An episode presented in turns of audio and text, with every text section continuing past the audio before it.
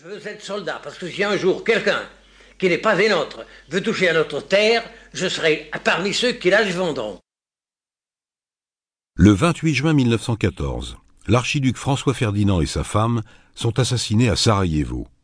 Désormais, la guerre est inéluctable et le diplomate Charles Corbin assiste à la dernière entrevue officielle entre la France et l'Allemagne. Monsieur Tschön est arrivé et euh, il a lu une note par laquelle le gouvernement allemand invitait expressément la France à déclarer sa neutralité dans un conflit éventuel entre l'Autriche et la Russie.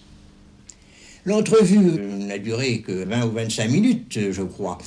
Elle a été émouvante. Monsieur Viviani avait peine à se contenir. Et quant à Monsieur Tschön, qui était assez sanguin de tempérament, je me rappelle l'avoir vu sortir du cabinet du ministre euh, rouge et congestionné.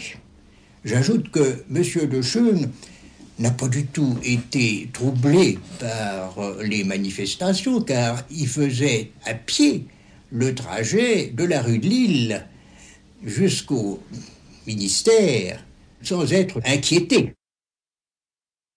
De l'autre côté du Rhin, Walter Nicolai a été le témoin et l'acteur des tout derniers moments qui ont précédé la déclaration de guerre. Ich habe dann am 26. Juli den verstärkten Nachrichtendienst angeordnet der für den Fall außerordentlicher politischer Spannungen vorbereitet war.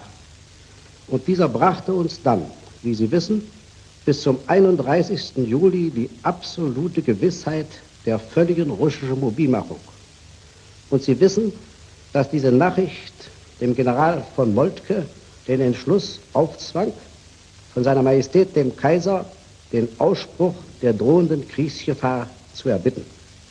Und Sie entsinnen sich gewiss, wie ich dass damals der General von Moltke uns Generalstabsoffiziere im Bibliothekssaal des Generalstabsgebäudes versammelte und diesen Entschluss mitteilte und wieder hinzufügte.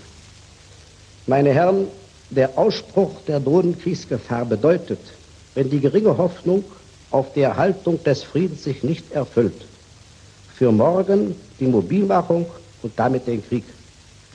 Nun, meine Herren, Gehen Sie wieder an Ihre Arbeit. Ich weiß, dass das deutsche Volk sich auf seinen Generalstab verlassen kann. À la veille de la guerre, malgré ses apparentes bonnes intentions, la social-démocratie allemande vote les crédits de guerre. Léon Daudet. Le 31 juillet 14, Hermann Müller, chef de la social-démocratie Bosch, jurait aux députés Jaurès et Bedouce et alors collègues que la sociale allemande refuserait les crédits de guerre. Elle et il les votaient 48 heures plus tard. Mais la paix perd ses dernières chances lorsqu'au café du Croissant, Jean Jaurès est assassiné. Son compagnon Pierre Renaudel se souvient. Allons dîner au plus près au Croissant, dit-il, nous y serons davantage entre nous. Il est déjà 21h40, on va remonter au journal pour l'article tout à coup, le brisbee s'agite brutalement et se déplace. Une main s'avance vers la tête de Jaurès. Un scintillement de nickel, deux éclairs, deux claquements. Dès le premier, Jean Jaurès s'est incliné doucement sur le côté gauche. Une clameur déchirante et aiguë de Marguerite Poisson. Ils ont tué Jaurès Ils ont tué Jaurès